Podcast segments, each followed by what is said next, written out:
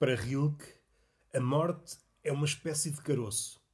Dessa forma, o ser humano é uma espécie de fruta ambulante que anda de um lado para o outro, percorrendo o mundo de uma ponta à outra, à procura de um solo fértil, onde se possa deitar. Dessa forma, a morte regressa ao seu estatuto original. Para os antigos, a morte era um ritual de passagem. O que está de acordo com esta ideia de transportarmos dentro de nós um caroço. Um caroço como uma espécie de semente para outro início.